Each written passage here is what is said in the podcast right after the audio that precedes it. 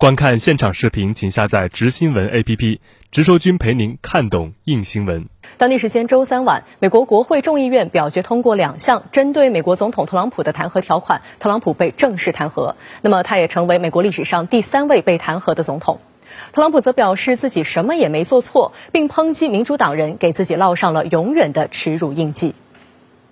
Two hundred and thirty, the nays are one ninety-seven. Present is one. Article one is adopted.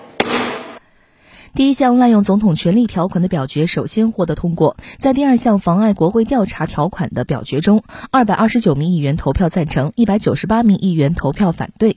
在两次表决中，所有共和党籍议员均投票反对，但两次表决中分别有两名和三名民主党籍议员投票反对。在投票结果公布后，民主党籍众议院议长佩洛西宣布总统被正式弹劾。他同时表示，今天对于美国而言是悲伤的一天，总统的行径让我们不得不做出弹劾的决定。但今天对于保护美国宪法而言，又是伟大的一天。